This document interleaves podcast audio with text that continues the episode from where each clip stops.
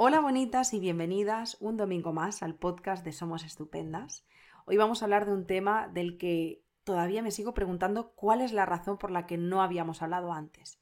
Y la verdad es que cuando me... Bueno, luego os contaré algo personal, ¿no? Eh, que, me lleva realmente a decir cómo no hemos podido pensar antes en esta temática. Pensé claramente en, en Rocío como profesional para hablar de ello Em, es el primer podcast que grabamos juntas. Rocío es psicoterapeuta especializada en duelo, regulación emocional, procesos de ruptura y autoestima. Y colabora, eh, forma parte, somos estupendas del apartado de, divulgación desde los inicios de este proyecto. Así que aunque ya hemos hecho algunas cositas juntas, algún directo, em, pues me apetecía mucho compartir este espacio con ella y hablar de, un tema que yo sé que a ella le mueve y que forma gran parte de, su carrera. Así que bueno, antes de empezar, hola, hola Rocío, ¿cómo estás? Hola, bonita. Pues estoy muy contenta de estar aquí, eh, sobre todo por lo que has dicho, ¿no? De cómo antes no hemos hablado de duelo y agradezco un montón la oportunidad que me das de poder ser yo quien, vaya a hablar de, un tema que para mí me parece tan esencial y me, me, apasiona tanto. Y si con esto podemos conseguir dar un poquito de luz a esas personas que están en ese momento, incluso a las personas que lo acompañan, pues, jolín, para mí será maravilloso. Pues estoy nerviosa. Eh, Rocío, ya lo sabes. Además, quiero, hacerlo con, mucha delicadeza eh, por, el momento en el que nos encontramos, ¿no? Y, que es un tema delicado que creo que, hay que tratarlo con el, con el amor ¿no? que, se merece. Totalmente. Y es que, de hecho, antes de, de empezar, ¿no? Por, por, pues, para hablar de, todo lo que vas a compartir con nosotras, ¿no? Del duelo. Eh, yo siempre me abro mucho ¿no? a las personas que nos escuchan y, me siento cómoda compartiendo el momento vital en el que me estoy encontrando, eh, porque hay temáticas que especialmente me tocan más que otras y la verdad es que es muy difícil para mí grabar este podcast en este momento en concreto porque justo hace dos semanas que falleció mi, mi perro. Em, el, 18, bueno, el 14 de julio nos, nos despedimos de él y mm, fue tan impactante para mí que pensé, ostras, ¿cómo no hemos hablado de duelo antes? ¿no? Si, si además creo que más allá ¿no? del momento vital en el que me encuentro y de la dificultad de, de enfrentarte a algo así, creo que el duelo está súper presente en nuestras vidas, o sea, es algo que ahora vas a compartir con nosotras, pero creo que el duelo forma parte, es inherente a la vida, es un proceso que todos los seres humanos atravesamos en múltiples situaciones, que se habla muy poquito de ello y que nadie nos prepara ¿no? para vivir una situación así. Entonces, mm, me parece mágico, casi incluso, que estemos aquí juntas hablando de, un tema que en este momento en concreto me, duele tanto, ¿no? Y me, y me, bueno, pues que llega en un momento que no es casualidad. Entonces, bueno, yo, Rocío, siempre digo eh, que hay que empezar por el principio, porque hay muchas personas que habrán llegado a este podcast y más o menos la palabra duelo nos puede sonar a todas, pero realmente no sabemos qué es el duelo, así que quizá me gustaría empezar por ahí, ¿no? Si tuviéramos que definir qué es el duelo, ¿qué nos dirías? Tú lo has dicho algo que, que, es, tienes toda la razón y es que el duelo es un proceso natural. Pero que sea natural que sea universal, que todos lo, pasemos, no quiere decir que sea fácil. Y esta es una de las, de las cosas que, quiero destacar. ¿no? Un proceso de duelo eh, lo experimentamos todas las personas ante cualquier pérdida.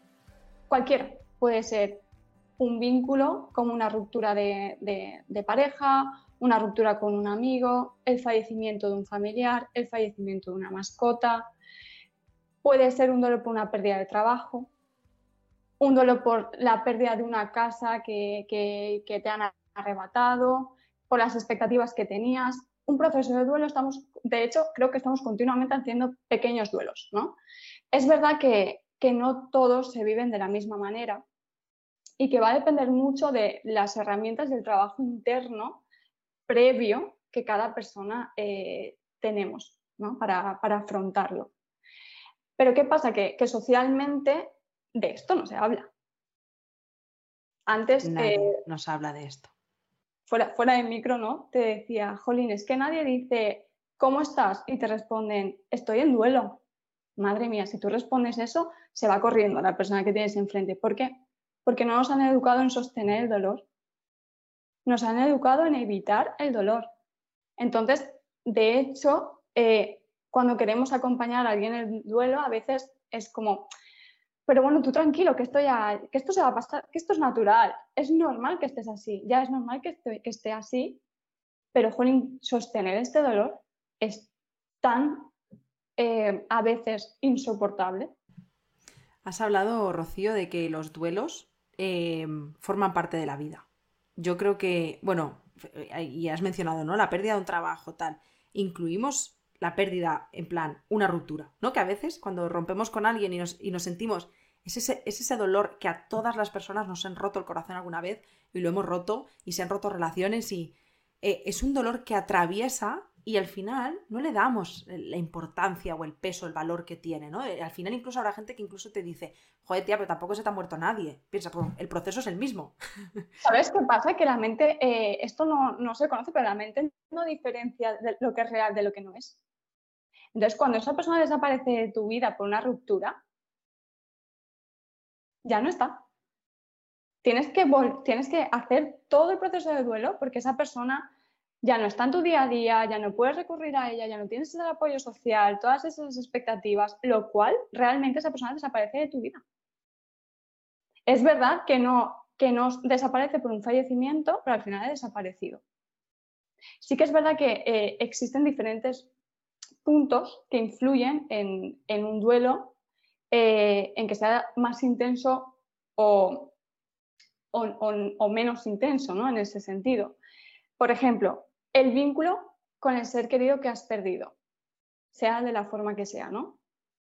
Pues si el vínculo, cuanto, yo siempre digo que cuanto más amor, más dolor. Pero a la vez, eh, todas las personas en duelo que pregunto, sin duda volverían a pasar por el dolor que en este momento están transitando, porque el amor ha sido tan incondicional y tan grande que es precisamente lo que ayuda a sostener el dolor que ahora están sintiendo. Otra cosa que influye, eh, si por ejemplo el duelo ha sido o está siendo por un fallecimiento, las causas. Yo he trabajado con, personas en enfermedad avanzada, concretamente en, oncología, y los familiares, cuando, cuando, por ejemplo es por enfermedad, eh, hay ciertos momentos que puede haber un duelo anticipado. Me lo llevo al ejemplo también con una ruptura. Si no estamos bien los últimos meses, si ya hemos tenido un montón de conversaciones de qué hacer con la relación y hemos dicho vamos a probar, vamos a ver porque si no la opción será dejarlo, yo ya me puedo hacer un duelo anticipado de forma inconsciente. ¿eh? Yo no lo estoy haciendo de forma consciente. Entonces, eh, cuando el duelo lo vas haciendo de forma anticipada, parece que cuando llega a esa primera etapa, el estado de shock no es el mismo.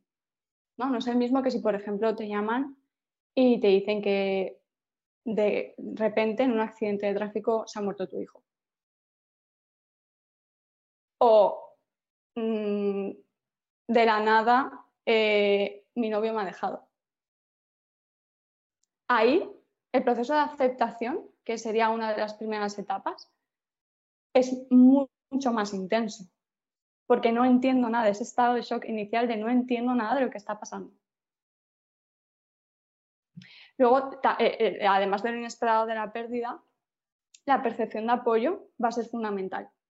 El apoyo social es fundamental en un proceso de duelo. Por eso es importante también hablar de este tema para esa conciencia social de muchos mitos que hay en, eh, el duelo, pues el tiempo lo cura todo, eh, ya encontrarás a otra persona, ¿no? Que son comentarios que, nacen de, lo mejor de esa persona por intentar aliviar tu dolor, pero no funciona. De hecho, estoy pensando, muy lejos de ayudarte, lo que hacen es empeorar todo el rato las cosas. O sea, desde luego. Y, yo, fíjate que, em, al menos como yo lo estoy viviendo ahora, He vivido dos procesos de duelo bastante importantes en estos últimos mm, casi seis meses, ¿no? Eh, yo hasta noviembre, bueno, es que claro, ahora estamos grabando este podcast un poquito antes, ¿vale? Pero para situarnos en, noviembre de, 2021, em, yo llevaba dos años viviendo en una furgoneta, una vida a la cual amo eh, y por circunstancias X tuve que dejar y para mí fue un proceso súper doloroso porque yo no quería dejar o renunciar a esa vida. O sea, realmente sabía y decidí de forma consciente que eso era lo mejor en este momento, pero no era lo que deseaba. Y ahí también es cuando aprendí que a veces lo que deseamos y lo que necesitamos no siempre va de la mano, porque a veces vivimos un poquito en películas de Disney, ¿no? Y me di cuenta de que sí, lo que yo deseaba era vivir en una furgoneta, pero lo que yo necesitaba era una vida distinta. Pero fue un proceso súper doloroso para mí el cual no pude compartir en pareja, a pesar de que mi pareja me escuchaba, me entendía, me sostenía, ta, ta, ta. Pero era distinto porque él no entendía gran parte de lo que me estaba pasando porque él era una de las eh, personas que, bueno, éramos dos, obviamente, él era el que sí quería cambiar de vida. Entonces para él era como, es que no entiendo esto que te está pasando, ¿no? No entiendo por qué estás tan enamorada de esa vida. Sin embargo, ahora con el fallecimiento de nuestro, de Tochas, ¿no? De nuestra mascota, es algo súper conjunto. Y con esto no quiero decir que tengamos que procesar los duelos de manera conjunta, pero yo lo estoy viviendo de manera distinta porque siento que el entendimiento, el amor y el sostén es mutuo. Entonces, em, no estoy tan mal como me hubiera imaginado y yo parto de que, ojo, yo, me, yo empecé mi segundo proceso de terapia, el cual me dio el alta una semana antes de que Tochas falleciera, en plan casualidades o causalidades de la vida, eh, por el terror absoluto a que le pasara algo a mi mascota. O sea, yo era tal el miedo que tenía, tanto, tanto, tanto, que dije, yo tengo que pedir ayuda porque yo esto no lo puedo sostener, ¿no? Y luego te das cuenta de que cuentas con más herramientas de las que, de las que te imaginas y que el compartir este, este proceso eh, con una persona es infinitas veces diferente. O sea, 100%. Totalmente. Has dicho, has dicho algo eh, que es, em, me he dado cuenta que tenía más herramientas, ¿no? Yo antes te he dicho que, en función de las herramientas que tenemos, eh, también depende cómo vamos a afrontar eh, este duelo. ¿Por qué? en la, la segunda fase del duelo es trabajar las emociones de la pérdida y ese dolor. Entonces, si tenemos un trabajo previo de regulación emocional, donde yo me voy a dejar sentir esto, yo no me voy a juzgar, voy a desarrollar una actitud completamente autocompasiva, sé que tengo que pasar por esto, donde no va a haber evitación. Vas a dejar que tu cuerpo solo, el cuerpo solo se regula con cualquier emoción. Es verdad que en un duelo son muchas emociones muy intensas. Hay muchísima tristeza, puede haber rabia, eh, puede haber esa incertidumbre, podemos quedarnos anclados en el pasado, ese miedo también, ¿no? De, incluso que se vuelva a repetir. Entonces, hay una, cosa que me gusta mucho decir a, una persona en duelo, y, si te sirve, pues ojalá darte un poquito de luz. Y es que eh, cuando nos adelantamos al futuro, lo vamos a vivir con mucha más angustia. Entonces, hay eh, una pregunta con la que te puedes despertar, ¿no? Que es, ¿qué voy a hacer por mí hoy y qué voy a hacer por mí hoy por mi dolor. Hoy. No me voy a ir ni siquiera a mañana. ¿Qué sé que me sienta bien? ¿Me puedo permitir conectar con otras emociones para mí más agradables en este momento? ¿Me puedo permitir pedir ayuda? El apoyo social va a ser fundamental. Que en este caso, ¿no? que tú has contado en este ejemplo, que mi pareja esté en el mismo momento, me facilita la validación emocional, porque siente igual que yo siento, porque entiende lo que estoy, lo que estoy viviendo.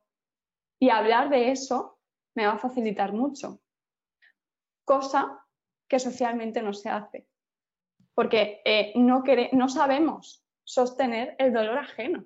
Yo quiero que tú estés bien ya, Yaiza. Yo no quiero que cada vez que te vea me digas que estás sufriendo todavía por esto. Claro, pero es que tengo que sufrir por esto porque yo amaba a mi mascota. Entonces, yo me tengo que dejar sentir esto. Entonces, ese entorno tiene que ser un entorno totalmente de validación. Y muy relacionado con esto, Rocío, que por cierto, gracias, mm, porque voy a ver en esos días que me cuesta más, porque aquí ni con todas las herramientas del mundo, aunque tenemos más de las que pensamos muchas veces, hay veces que es muy, muy, muy, muy complejo, ¿no? Entonces voy a poner en práctica esa pregunta cuando me despierte. Em, y me ha conectado con aquellas eh, personas, yo he escuchado muchas veces, ¿no? Personas a mi alrededor. De hecho, hace poquito, hace unos meses, hicimos un evento en, Barcelona, en el centro, y, salió mucho el tema del duelo. Y las personitas que estaban compartiendo los procesos de duelo que habían vivido decían que, y seguro que esto lo has visto mucho en consulta tú, fallece el padre, ¿no? Me lo invento. Y entonces la hija retiene, ¿no? Eh, bloquea, porque claro, mm, me sabe mal porque mi madre está pasando por lo mismo. Entonces la madre también bloquea porque, claro, mi hija también está pasando por lo mismo. Y al final lo que pasa es que no pasa nada. Todo el mundo se lo come todo, todo el mundo se lo traga todo y ya cada uno que haga lo que pueda. Y al final creo que hay que desprenderse un poquito de esa culpa y de esa creencia, ¿no? Porque, porque quizá a veces también hay que poner sobre la mesa, oye, ¿cómo estamos? Vamos a hablar de esto. Porque la solución no es tragárselo. Y creo que es un mecanismo súper frecuente. O sea, creo que lo, lo raro es que en una familia, o sea, es como si ahora Jordi y yo no habláramos nunca de tochas. Es súper frecuente. De hecho, eh, eh, hay algunos casos que tras los años se sigue sin hablar de la persona que ha fallecido. Claro, es verdad que la evitación es un mecanismo que funciona. Si yo evito, no conecto con el dolor. Claro, pero funciona si, si entonces te pasas toda tu vida así. De hecho, em, un alto volumen de las personas que acuden en duelo a consulta, que esto, eh, no todas las personas necesitan ayuda psicológica para, sostener el duelo, pero es verdad que yo creo que, desde aquí lanzar el mensaje de si crees que estás en ese proceso y realmente eh, te está costando gestionarlo y sostenerlo, pide ayuda. Porque tampoco todo el mundo pide ayuda en un duelo porque como es normal, como es natural, y vuelvo a la frase del inicio, que sea natural no quiere decir que sea fácil. Entonces, normalmente son personas que vienen a lo mejor a los seis meses, al año, pero no vienen como demanda de estoy en duelo. Tengo una sintomatología ansiosa desbordada, tengo sintomatología depresiva, muchísima rumiación, no me encuentro en mi vida. Claro, es que si hemos bloqueado todo, es lo que te he dicho antes, el cuerpo siempre va a llevar la cuenta y el cuerpo es sabio. Si tú dejas que haga su proceso, te va a mantener en el equilibrio. Si tú pones barreras, al final por algún lado va a explotar. Totalmente. Totalmente, pero bueno, asusta, ¿no? Da miedito, porque nadie nos ha enseñado a pasarlo mal. Claro, es que nadie nos enseña, exacto, a, pasarlo mal. De hecho, eh, socialmente hay una urgencia de que el dolor se vaya. Mm. La pastilla, ¿no? Ojalá, eh, ojalá pudiéramos cambiar la terapia por pastillas, pero es que no se puede. es que forma parte de la vida, son procesos. A veces eh, asusta mucho porque la sintomatología del duelo es en muchas áreas hay, como he nombrado antes, emociones que van desde, puedo tener tristeza, desamparo, anhelo, culpa, ansiedad, soledad, impotencia, una sensación de vacío, mucha rabia. Todo eso es normal sentirlo en un proceso de duelo. Claro, gestiona todo eso de golpe. Es que es tremendamente intenso. Todo eso acompáñalo eh, también de sintomatología física, presión en el pecho,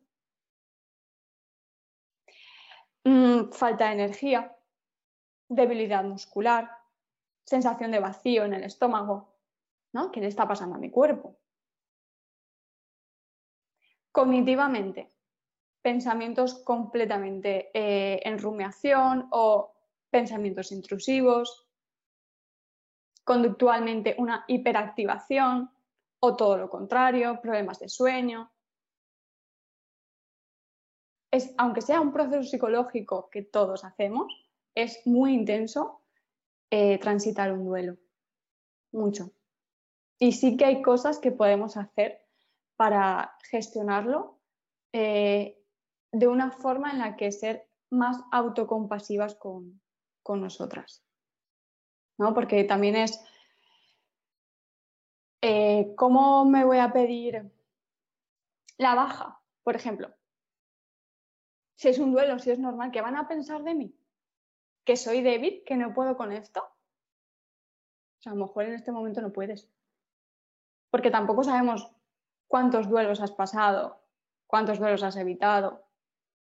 ¿no? Volvemos a lo que hemos dicho antes, no necesitamos perder a alguien, ya sea por ruptura o por fallecimiento.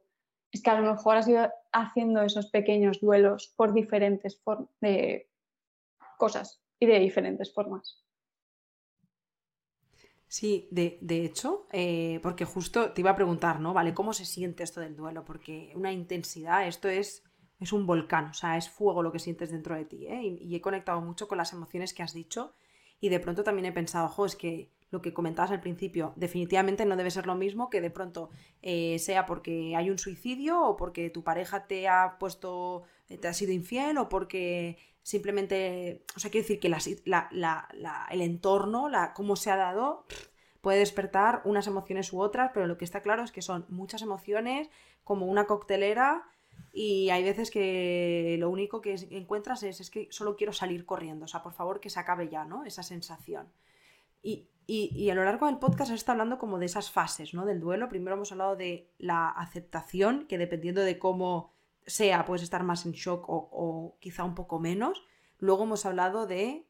Se me ha trabajar, ido. Trabajar todas las, las emociones. ¿vale? Pero quizás ese es el, el, proceso donde más nos podemos enganchar uniéndolo eh, con las herramientas previas que tenemos. Imagínate todo el cóctel de emociones que te acabo de decir. Si yo soy una persona que no ha trabajado a nivel emocional en mí.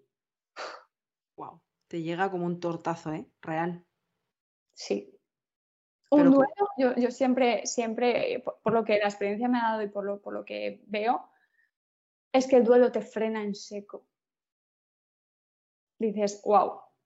De hecho, cuando tú elabras tu proceso de duelo, eh, puedes tener, experimentar cambios en tu identidad, en tus valores, en tu forma de cómo quieres vivir la vida, esa nueva vida en la que esa persona o esa mascota ya no está, por ejemplo. Porque claro, tú tienes que aprender a vivir en un entorno donde ya no contamos con, con la persona fallecida, por ejemplo. Y ese, ese choque de autoconciencia, esto sería, hablando de esas fases, ¿no? esa última fase donde eh, recoloco emocionalmente a la persona fallecida o a la persona eh, que me ha dejado o a mi mascota. La tengo que recolocar en otro lugar y aprender a vivir esta nueva realidad. Y esa autoconciencia de la pérdida es muy dolorosa. Eh, no sé si te acuerdas, Rocío, eh, hace poquito cuando estábamos ese fin de semana en Denia, que hablábamos de, bueno, estuvimos hablando de otra personita y yo estaba compartiendo también, em, yo estudié danza en el conservatorio, yo toda la vida me había proyectado como bailarina, ¿no? Y de pronto en ese momento en el que, en esta última fase, ¿no? Que hablas de ese nuevo lugar al que le das a esa persona que ya no está o esa ruptura o...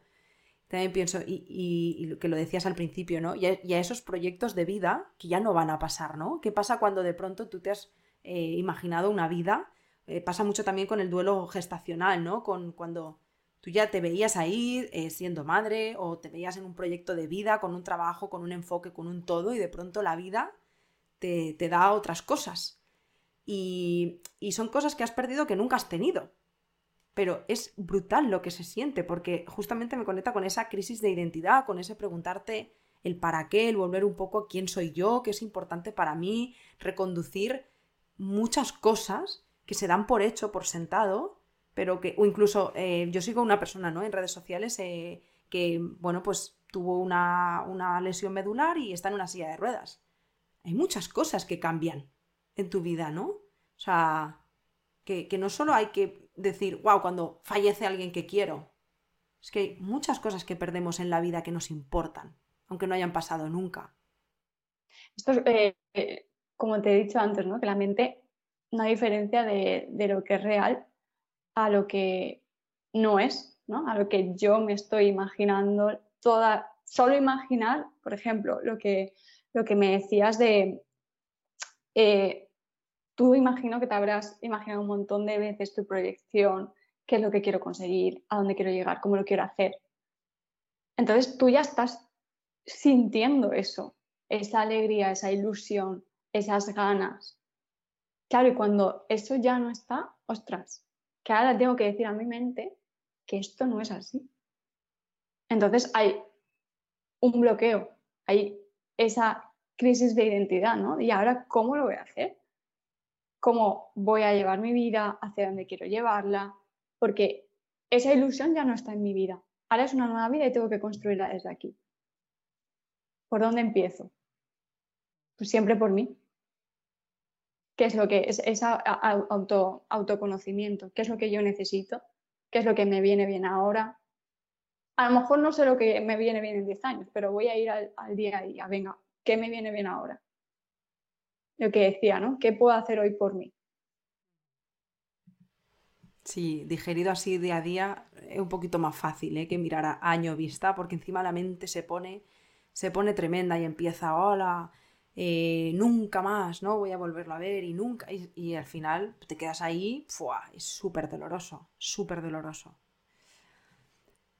De hecho, te iba a preguntar, Rocío, eh, así como para ir terminando, hay muchas personas, estoy segura que una persona que ha llegado a este podcast y dice, duelo, me interesa, ¿no? Pues probablemente mm, se ha sentido o se sentirá eh, o vivirá un proceso así en algún momento de su vida, ¿no? Yo creo que es que lo que decíamos al principio, forma parte de la vida. Entonces, ¿qué podemos hacer si nos encontramos en un proceso de duelo? Claro, eh, todos vamos a pasar por un proceso de duelo porque existe la muerte. Existe la muerte y existen los vínculos. Entonces, ese lo vas a pasar. Y depende cómo sea tu vida, ¿no? Pues vas a ir eh, pasando por diferentes duelos y diferentes pérdidas, ¿no? Lo primero de todo es que aunque queramos no sentir, porque duele, tenemos que sentirlo. Yo sé que esta es la parte más difícil, no quiero sentirlo, no quiero sentirlo. De hecho, eh, para pedir ayuda, ¿no? Eh, que siempre sea con un profesional que, trabaje duelo, ¿no? porque a veces como profesionales queremos al paciente, voy a, quiero quitarle este dolor, quiero darle las herramientas que necesite para que salga de ahí. No, cuidado, no lo puedes sacar de ahí.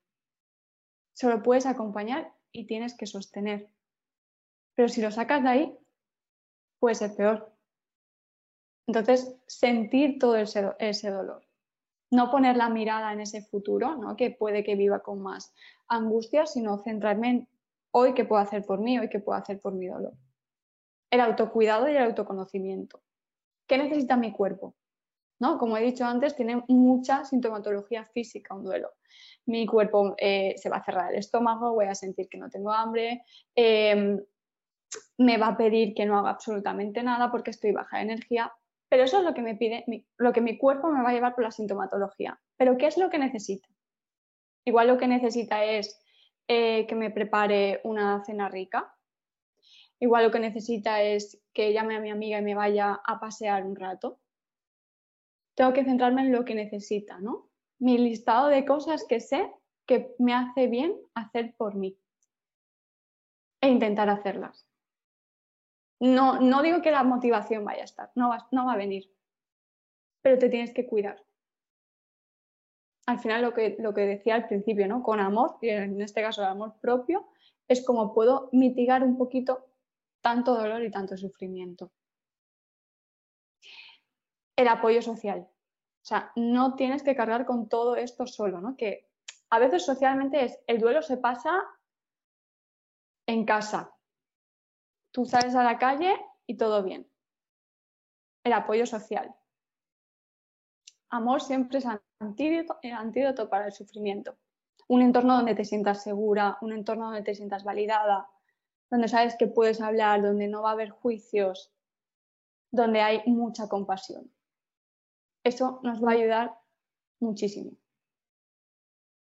Una actitud sin presiones, ¿no? sin juzgarnos, porque esto es muy importante. Todas las personas tenemos un tiempo diferente a la hora de procesar un duelo. No es, es que ya lleva seis meses en duelo. ¿Y? Es que ya ha pasado un año. A veces es más complicado el segundo. Porque en el primer año son todas las primeras veces que tienes que pasar momentos concretos, el cumpleaños, navidades, ese viaje donde me iba a ir con... Y tengo que procesar eso. Pero el segundo año es cuando tomo conciencia y digo, ostras, que ya ha pasado un año y es verdad que no está. Y esa autoconciencia a veces se vuelve más intensa que el primer año que hemos pasado. Entonces no hay, no hay un tiempo, ¿no? No, no En eso no nos tenemos que medir. No tomar decisiones importantes en esos momentos. Puedes parar. Pues si tengo que decidir eh, este, esta idea que yo tenía sobre cambiar de trabajo, pues a lo mejor tengo que parar y desde cuidarme a mí ya decido. Y obviamente pedir ayuda. Si crees que lo necesitas, si se está haciendo muy duro eh, nadar ¿no? por, ese proceso, pedir ayuda. Porque a veces, eh, como decía, aunque, queramos acompañar y ayudar, no sabemos si, lo estamos haciendo de la mejor forma y pedir ayuda va a ser fundamental para ayudar a gestionar poco a poco todo lo que vaya saliendo. Y en este punto doy fe. doy fe porque fíjate que creo que yo he conectado mucho o sea, con todo y gracias de corazón, Rocío, por todo lo que has compartido. Creo que son recursos súper valiosos que podemos tenerlos ahí al alcance de todos y que son muy funcionales.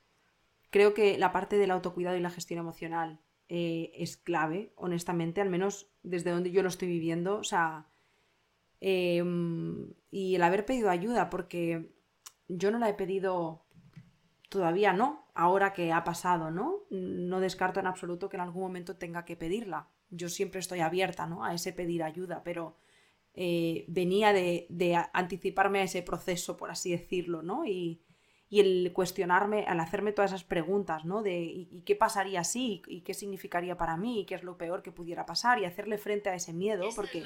Uy, perdón, es mi Siri. me, he pasado mucho tiempo evitando eso, no queriéndolo mirar de frente, por, porque no, o sea, era tal el dolor que no, mm, no se puede ni hablar. O sea, para mí la palabra muerte era, eh, olvídate, fuera del diccionario, ¿no? Y gracias a terapia aprendí a hablar de ello, hacerle frente, aunque me diera un pavor increíble. Y mm, ahora que ha pasado, pues es como pienso, ostras, fíjate, una de las cosas que me quedo de este proceso y siempre digo, qué bonito, Tochas, que me sigas enseñando, aún no estando aquí, em, que también se puede conectar con la gratitud desde las durezas de la vida. Y e, este punto no significa por eso que esto me haga mejor o que es aquí donde tenemos que llegar todas las personas, ¿eh? ni muchísimo menos pero que a mí el pedir ayuda me ha permitido conectar con el dolor y el amor al mismo tiempo. Y muy probablemente, si nunca hubiera pedido ayuda y hubiera seguido mirando eh, de reojo la muerte como si eso no fuera conmigo, eh, la pérdida que estoy que viví, ¿no? Hubiera sido un tortazo, pero un tortazo que, que, que aún estaba en el suelo, seguro. Y, y, no significa que esté bien, ¿eh? Estoy en la mierda absoluta. Pero pero tengo unas herramientas que, son distintas. Por eso me parece tan importante decir, oye, que hay veces que no tenemos por qué hacerlo solos, ¿sabes? Que está bien reconocer también, mira, pues no puedo con esto, me da miedo y, necesito que alguien me ayude, ¿sabes? Totalmente. De hecho, eh, en el duelo a veces se trabaja mucho en grupos, grupos de apoyo al duelo. porque son lugares súper seguros, donde todos estamos viviendo lo mismo, estamos transitando lo mismo, no hay un juicio. Y donde nos pueden, nos pueden ayudar, ¿no? Es como, como tú has dicho, que tenga herramientas, que sea natural, no significa que no esté en la mierda. Pero a ver si hoy puedo conectar también con algo agradable, a ver si hoy también me puedo cuidar. Porque esto es algo que, siempre me gusta decir, y dependiendo del tipo de duelo, ¿no? Pero tienes toda, eh, todo el derecho de seguir viviendo tu vida.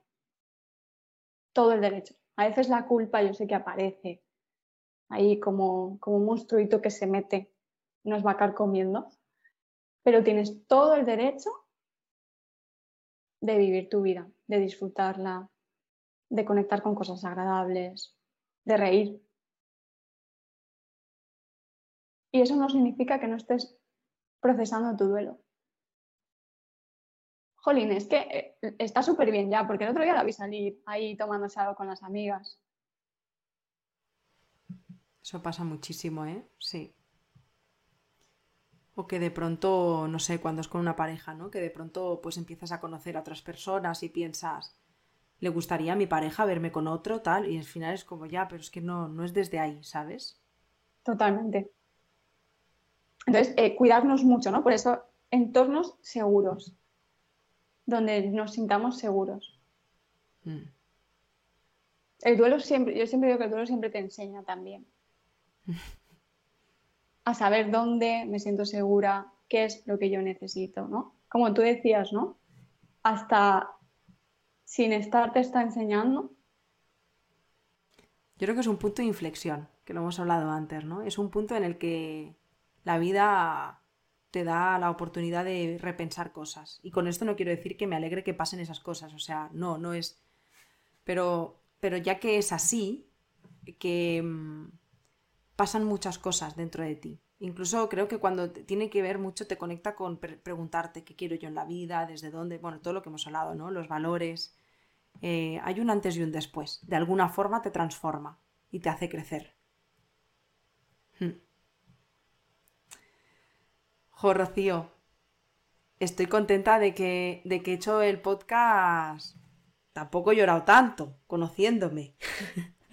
que no hubiera pasado nada si hubiera llorado. Pero. Pero he de decir que el otro día Jordi y yo lo compartimos esto y decimos, eh, es que ya no podemos llorar más, ya no existe, ¿sabes? Ya, ya no, o sea, ya, ya lloraremos más adelante o no sé, ahora ya, ya no nos sale, ¿sabes? Pero eh, sí que quiero darte las gracias infinitas de corazón por este ratito y por todo lo que has compartido y por haberlo hecho, como has dicho al inicio, ¿no? Con, con tanto amor y, y con tanto respeto, de verdad, muchísimas gracias muchas gracias a ti, porque sabes que para mí esto es un tema muy importante, del que siempre me voy a sentir eh, lista ¿no? para, hablar y para visibilizar. Y gracias por confiar también en mí, en, este momento personal que tú, que tú estás pasando.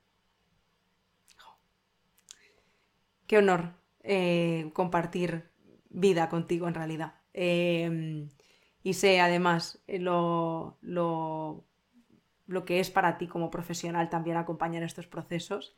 Por eso lo he dicho al principio y lo vuelvo a decir, cuando eh, quería hablar de duelo es que no dudé ni un segundo en que este podcast quería que fuera contigo. Así que buena inauguración por todo lo alto. bueno, espero que los nervios hayan bajado un poquito más, que lo hayas disfrutado y que, y que vuelvas pronto al podcast. Oh, pues ojalá. La verdad que me la has puesto muy fácil, y hablando de entornos seguros, sabes que yo contigo me siento en uno de ellos, o sea que eso facilita mucho. Pues sabes que lo mismo digo. Em, gracias una vez más y, a vosotras que nos escucháis todos los domingos, que estáis aquí, que compartís el podcast, que dejáis una estrellita en Spotify, en iVoox, donde sea que nos escuches de verdad, gracias por estar aquí. Felicidades una vez más por dedicarte este espacio en aprender, en ese mirar hacia adentro y florecer. Y por supuesto, si conoces a alguien que crees que este podcast puede llegar en un buen momento para él o para ella, por favor, házselo llegar, porque estoy segura de que le vas, a ayudar muchísimo eh, a sentirse comprendida, eh, a que no se juzgue y a que, a que sepa que esto que le está pasando, pues, pues que no está sola eh, y que forma parte de la vida, como hemos visto. Entonces, bueno, pues gracias una vez más y lo dicho, nos vemos y nos escuchamos el domingo que viene. Chao. Chao.